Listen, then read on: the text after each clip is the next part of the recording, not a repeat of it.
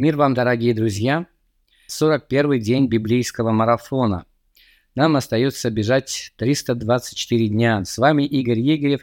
Сегодня в Ветхом Завете мы читаем книгу Левит, главы 10, 11, 12, а также 41 Псалом. А в Новом Завете Евангелие от Матфея, 26 глава, с 1 по 19 стих. 26 глава, начало самого мрачного периода в служении нашего Господа Иисуса Христа.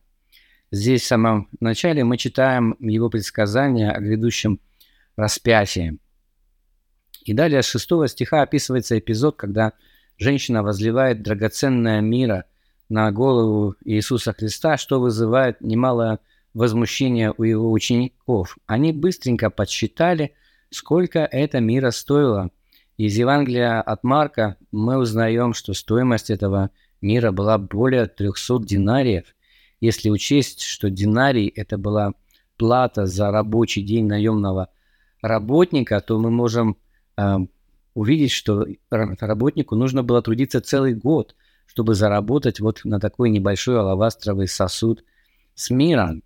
И из других мест в Евангелиях мы узнаем, что для того, чтобы накормить 5000 человек, нужно было по крайней мере 200 динариев. То есть, ну вот 300 динариев, наверное, хватило бы, чтобы накормить 5000 человек.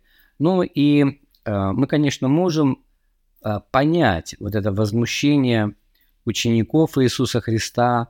Э, ну, мы можем предположить, что они здесь они искренние, они действительно заботятся о нищих э, людях, которым они могли бы помочь этими средствами – и э, возмущение их, конечно же, происходит в присутствии этой женщины. Нам неизвестно, обращались ли они к ней или говорили между собой. Э, но мы читаем, что Иисус уразумел сие, все вот эти разговоры и их мысли. И он заступается за эту женщину и говорит о том, что она сделала доброе дело для него. Она приготовила его к погребению, тело его к погребению. И также он говорит Далее, истинно говорю вам, где не будет проповедано Евангелие сие в целом мире, сказано будет в память ее и о том, что она сделала. Ну и воистину так. Мы читаем об этом сегодня, мы размышляем, рассуждаем над тем, что она сделала. Был ли ее поступок э, неразумным? Э, ну, на первый взгляд, конечно, она ведь действовала под влиянием эмоций. Да. Она любила Иисуса Христа, и она хотела воспользоваться этим случаем и сделать что-то для него такое памятное. А, и ну, с первого взгляда может показаться, что в этом не было никакого практического смысла.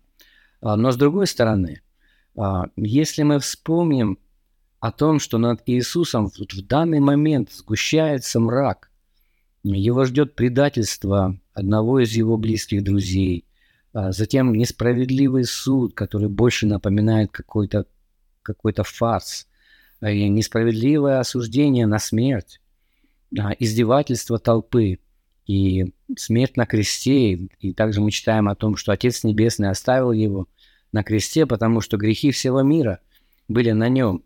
А, нам даже трудно себе представить, что Иисус ощущал в этот момент, да, вот в этих стихах, которые мы читаем в 26 главе, в начале этой главы. А, и вот в этом мраке ему, конечно, нужна была какая-то поддержка. И то, что сделала женщина, похоже на луч света этой сгустившейся тьме.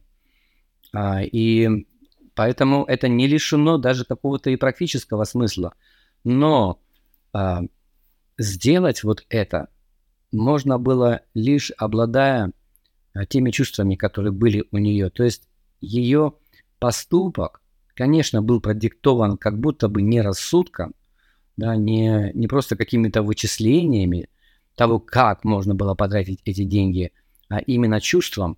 Но однако же в ее поступке была духовная мудрость, и она сделала то, что Иисусу было нужно на тот момент.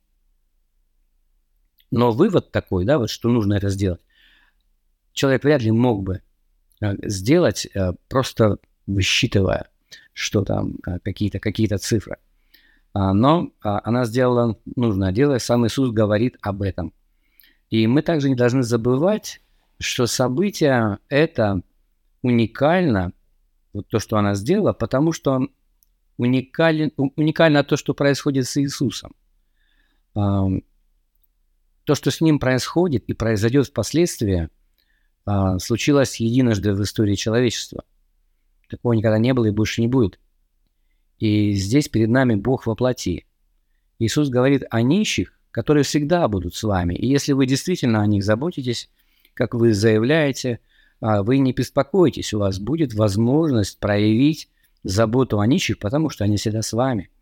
И Небесный Отец даст вам необходимые средства для того, чтобы вы могли проявить эту заботу. То есть вот это, эту возможность вы не упустили и никогда не упустите. Пожалуйста, вас, вы еще сделаете это. А вот поддержать Иисуса, помочь его, помочь ему в этот момент, а, такая возможность дается только один раз. И вот женщина как раз эту возможность и использовала. Вряд ли она думала о будущем и о том, что о ней будут вспоминать, и о том, что мы будем сегодня говорить о ней. Конечно же, она об этом не думала. Она просто любила Иисуса и хотела сделать для него что-то приятное. Пусть даже очень дорогое. Возможно, она отдала самое дорогое, что у нее было. И а, в этом есть э, для нас много мудрости. Давайте подумаем об этой женщине. Вспомним о том, как она поступила, поразмышляем над этим.